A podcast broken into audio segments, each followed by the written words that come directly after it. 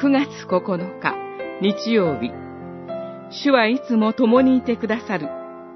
マタイによる福音書、18章、15節から20節二人、または三人が、私の名によって集まるところには、私もその中にいるのである。18章20節主イエスは、罪を犯した時に、諌めて、ことの本質を理解させ、崩れた関係を元に戻すための順序を教えておられます。まず、二人だけで忠告します。これは、相手の名誉に対する愛の配慮です。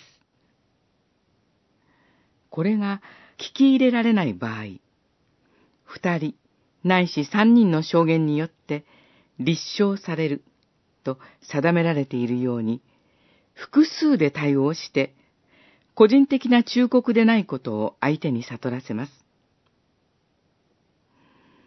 それでも、聞き入れられない場合、教会として取り扱います。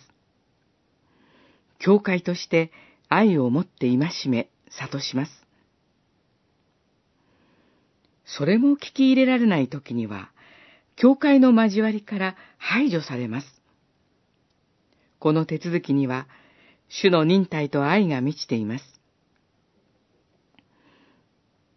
二人、または三人が私の名によって集まるとは、罪の許しを求めて集まるということに他なりません。教会にとって、兄弟を一人でも失うことは、大いなる悲しみであり、損失だからです。